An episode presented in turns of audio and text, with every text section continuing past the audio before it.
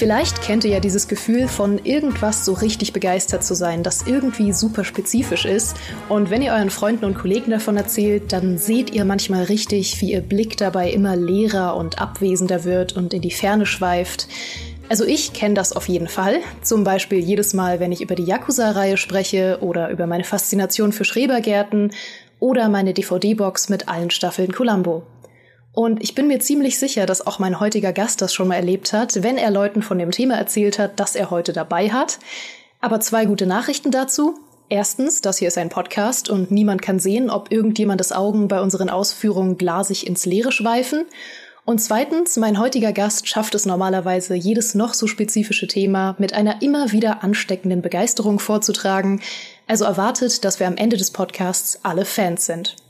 Gamester-Fans kennen ihn natürlich, Podcast-Fans kennen ihn natürlich und vermutlich auch alle Leute aus Trier. Herzlich willkommen, Dimi. Schön, dass du da bist. Was spielst du so?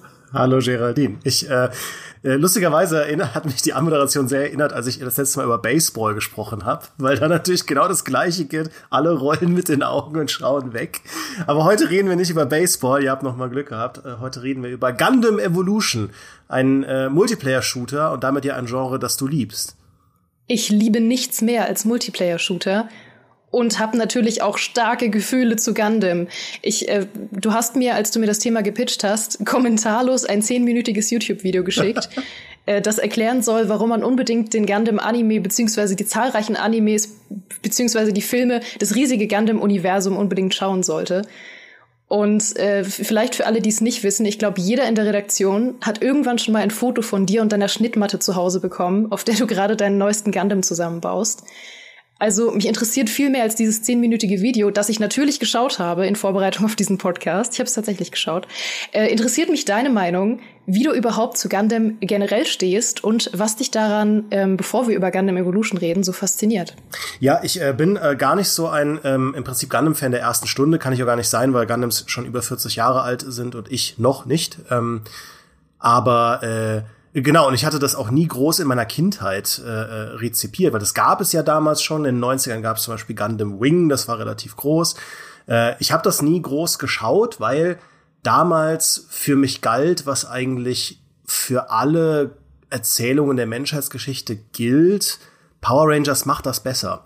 Und äh, Power Rangers hatte ja auch Kampfroboter, aber auch Martial Arts Karate Fights und, und das wird dir gefallen, Power Rangers hatte ja auch Dinosaurier-Kampfroboter. Mhm. Ähm, alles Faktoren, die Gundam halt mir nicht bieten konnte als Kind und deswegen habe ich das nie groß verfolgt. Aber als Erwachsener, ja, äh, als reifer erwachsener Mensch, äh, der sich dann wieder dem Thema kleine äh, Roboter-Kampf-Kits, Modellbaudinger öffnet, äh, habe ich dann realisiert, was eigentlich hinter Gundam steckt. Gundam ist ähnlich wie Star Wars ein sehr faszinierendes, weil seit 40 Jahren immer weiter erzähltes Universum, das im Kern eigentlich eine Antikriegsgeschichte ist. Also die, so diese Kernessenz, die alle Gundam-Filme, Serien und so weiter vereint, ist dieser Leitsatz ähm, äh, War breaks people. Ja, und äh, so, so sehr das halt auf den ersten Blick nach, oh ja, coole Kampfroboter hauen sich die Rübe ein aussieht, die eigentliche Geschichte ist meistens sehr, sehr tragisch. Ähm,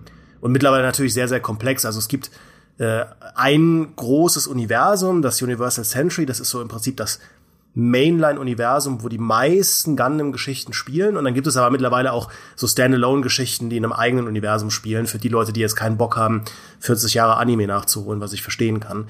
Ähm, und die meisten davon sind echt gut, ja, und auch sehr erwachsen, sehr smart, sehr tiefschürfend, ja. Zum Beispiel gibt es ja immer dieses Argument, äh, was ein sehr interessantes Argument ist, dass auch Antikriegsgeschichten ein Stück weit ja Kriegsgeschichten sind, weil ja immer auch irgendwie, sobald du etwas filmisch darstellst, stilisierst du es ja. Und über das Argument kann man streiten. Ähm, aber natürlich ist das prominenter denn je bei sowas wie Gundam, wo du halt fancy Kampfroboter hast, die du idealerweise auch als Merchandise verkaufen willst. Ähm, beißt sich so ein bisschen mit der Idee, dass man eigentlich natürlich da erzählen will, wie schrecklich das alles ist.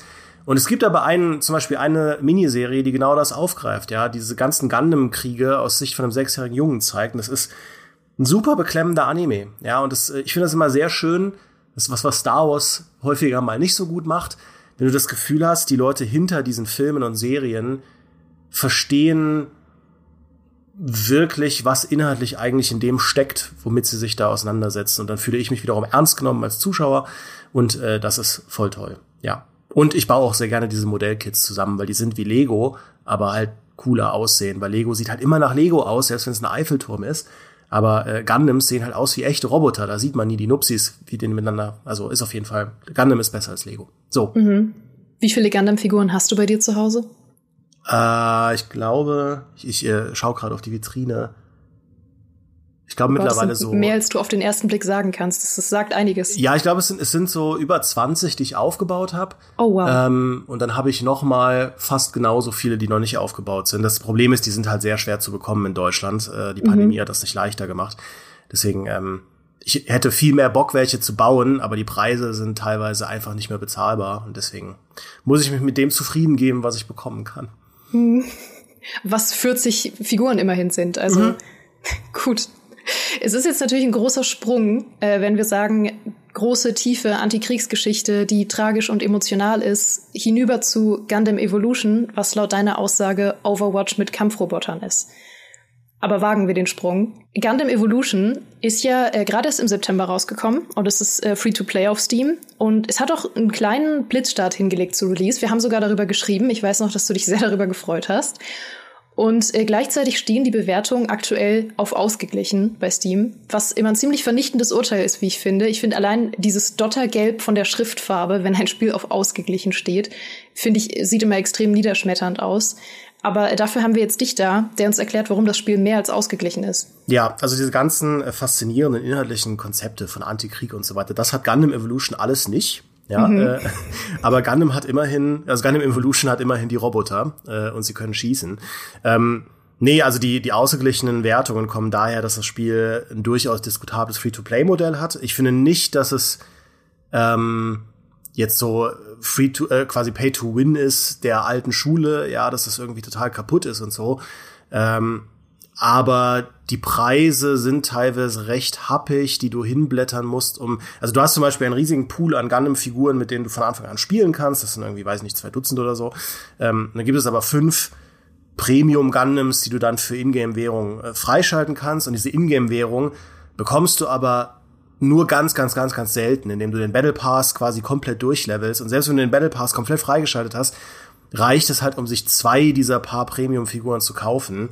Äh, und das andere, für alles andere musst du halt echtes Geld zahlen. Und äh, das ist, glaube ich, 10 Euro pro Figur, was halt schon viel Geld ist. Und natürlich, wie es oft so ist, sind diese DLC-Charaktere in der Tendenz zum Launch auch stärker gewesen als viele von den normalen. Ähm, das haben sie mittlerweile so ein bisschen rausgepatcht. Äh, aber das Spiel hat einfach nicht den besten Fuß in die Tür bekommen, wenn es darum geht, die Monetarisierung so zu verkaufen, dass die Leute das akzeptieren. Was schade ist, weil das Spiel selbst eigentlich echt cool ist. Also es ist mhm. wirklich, dieses Spiel ist im Prinzip ein Overwatch-Klon. Man muss es so sagen. Das funktioniert in seiner Sprache, also in seiner Designsprache und so. Genau wie Overwatch, aber halt mit diesen coolen Gundam-Robotern. Und das äh, macht für mich schon einen großen Unterschied, weil, also ich sollte das vielleicht nicht sagen, weil ich Overwatch damals für die Gamester getestet habe. Ähm, ich habe mir auch wirklich Mühe gegeben, mich da reinzufinden, aber ich finde dieses Overwatch-Universum einfach lame, ja. Mhm. Und es gibt ja diese Shooter-Fans, den, die so sehr auf Mechanik äh, schauen, dass da im Prinzip auch einfach Strichmännchen kämpfen könnten und die fänden das trotzdem cool, wenn das Spiel geil ist. Ja, ich will ja. das genau Gegenteil. Wenn mich das Szenario nicht interessiert, dann äh, werde ich dieses Spiel nicht spielen und ich spiele aber auch richtig schlechte Multiplayer-Shooter, äh, wie halt irgendwie Ghost Recon Phantoms damals, dieses Free-to-Play Ghost Recon, was übelster Pay-to-Win war, einfach weil halt das Szenario cool ist und äh, äh, Overwatch mit irgendwie großen Gorillas und dem ganzen Kram und so. Also ich will es niemandem schlecht reden. Es gibt ja viele Fans von äh, diesem Universum, aber ich bin da nie reingekommen. Ich fand das immer alles Kraut und Rüben. Ähm, und Gundam hingegen ist für mich ein sehr greifbares Universum, äh, weil ich es sehr cool finde. Also das ist schon mal der eine Bonuspunkt.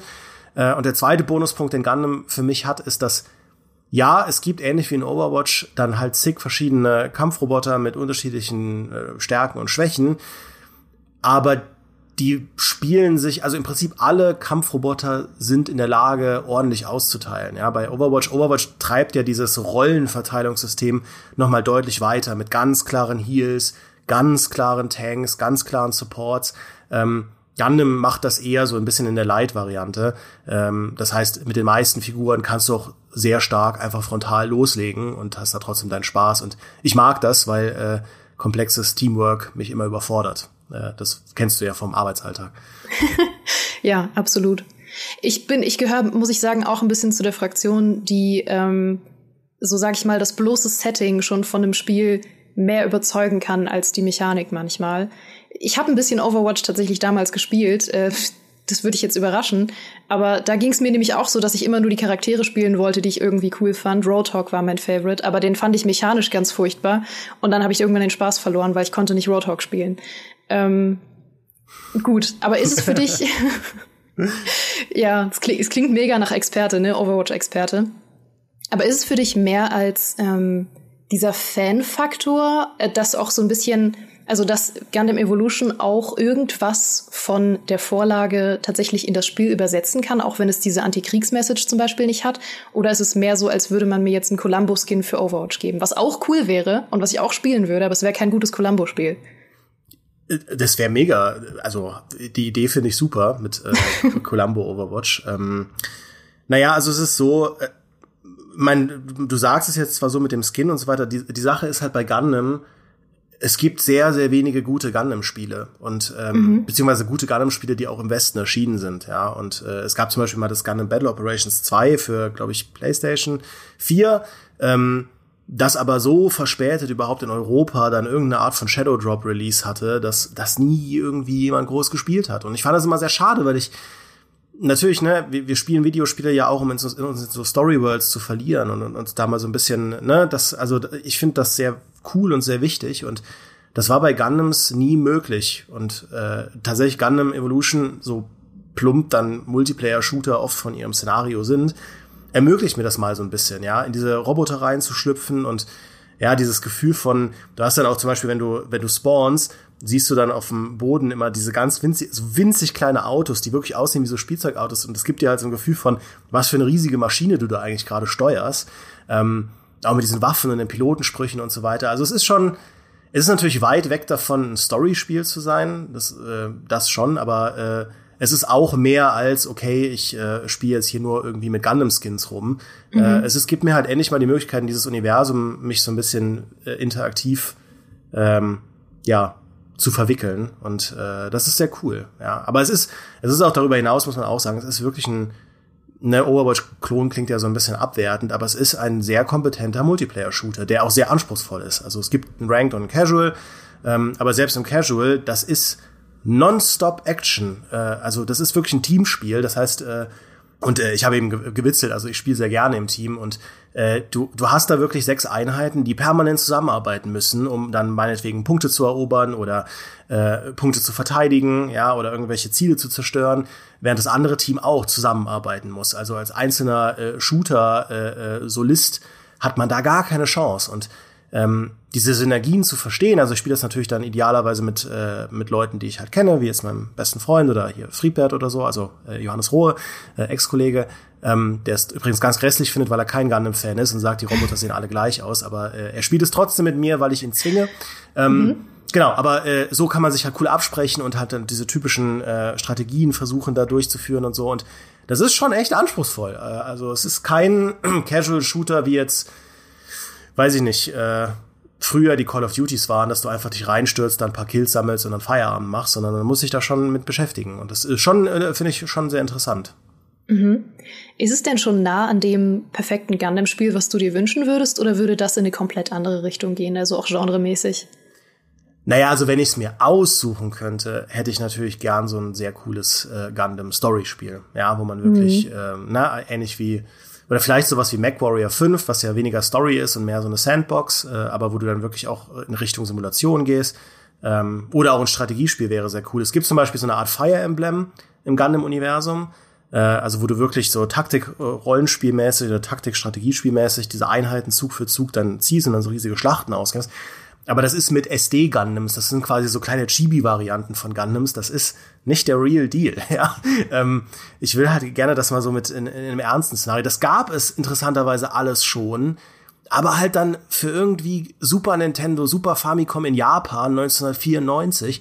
Diese Sachen haben es halt nie hier rüber geschafft. Es gab auch schon diverse Story Gundam Spiele. Es gab auch schon äh, ein, ein Dynasty Warriors mit Gundams, drei Stück sogar, die voll cool waren, aber alles halt entweder für Konsolen, die ich nicht hatte oder überhaupt nie in Europa und ach, das hätte ich so gerne mal. Ähm, oder ein Rollenspiel im Gundam-Universum, wo man wirklich die Seite wählen kann und dann irgendwie, äh, was auch dann ja natürlich in der Serie eine Rolle spielt, einfach moralische Entscheidungen treffen muss, die teilweise unter die Haut gehen und alles. Ähm, mhm. Weil auch im Gundam-Universum ist halt nicht so Jedi und Sith-mäßig gut und böse, sondern äh, da haben alle Seiten irgendwie nachvollziehbare Motivationen, was ich immer super cool finde. Und auch das mal irgendwie abzubilden in einem Videospiel, wäre eigentlich voll das coole Futter für ein tolles Rollenspiel. Aber das werden wir alle niemals bekommen, ähm, weil es einfach zu klein ist dafür. Ja, jetzt wünsche ich mir Loki auch ein Rollenspiel im Gundam-Universum. Ja, ich habe ja angekündigt, äh, ja. ich bin am Ende des Podcasts Fan wahrscheinlich. Ja, ich finde es gut, dass ich dich überzeugt habe, aber es wird auch nicht der letzte Versuch bleiben. Ich trage das ja regelmäßig in die Redaktion, in ja. der Hoffnung, dass irgendjemand reagiert. Bisher nie. Aber ich bleibe dran, ja. Aber jetzt haben wir es auch nach außen getragen. Das, ja. das könnte ein erster ja. wichtiger Schritt sein. Dann ähm, danke, Demi, dass du heute da warst. Ich hoffe, ihr da draußen seid jetzt auch alle Gundam-Fans. Und äh, das bringt jetzt Bewegung in das Genre und äh, in, die, in das Universum. Es wird, es wird viel passieren wahrscheinlich nach diesem Podcast. Und ich danke euch da draußen, wie immer, fürs Zuhören. Und äh, danke auch für eure Sorge übrigens, dass letzte Woche äh, eine Folge ausgefallen ist. Ich weiß, es war das erste Mal. Äh, keine Sorge, der Podcast ist nicht tot, wie ihr auch jetzt an dieser Folge wahrscheinlich gesehen habt. Ich war nur krank. Ich äh, bin sonst nie an Donnerstagen krank, es ist noch nie vorgekommen. Aber es geht mir gut, der Podcast lebt. Äh, danke für eure Sorge. Es, es ist alles in Ordnung. Und äh, danke euch auch für den stetigen Fluss an ausgezeichneten Bewertungen auf iTunes. Und wie immer möchte ich heute eine verlesen die äh, dieses Mal vom lieben Silvio stammt. Der hat uns geschrieben, kurzweilig und äußerst unterhaltsam. Wie der Titel schon verrät, mag ich diesen Podcast sehr. Allein die Anmoderation ist stets grandios, die Themen werden aber nicht minder hervorragend behandelt. Weiter so. Und eine Anmerkung zu Winnie Pooh. Das Zitat kann nicht von einem weisen Mann stammen, da es sich bei Winnie um einen weiblichen Bären, sozusagen eine Bärin handelt. Liebe Grüße, Silvio. Silvio, das habe ich natürlich überprüft. Und äh, tatsächlich ist Winnie Pooh zwar ein männlicher Bär, aber der reale Bär, von dem er inspiriert wurde, ist eine Bärin. Also haben wir das auch geklärt und ihr habt neues Winnie Pooh-Wissen zum Angeben. Und damit hoffe ich, ihr hattet wie immer ein famoses Frühstück, einen sicheren Weg zur Arbeit oder habt nebenbei eure Gundam-Figuren gebaut. Wir hören uns hier nächsten Freitag wieder. Und bis dahin, macht's gut.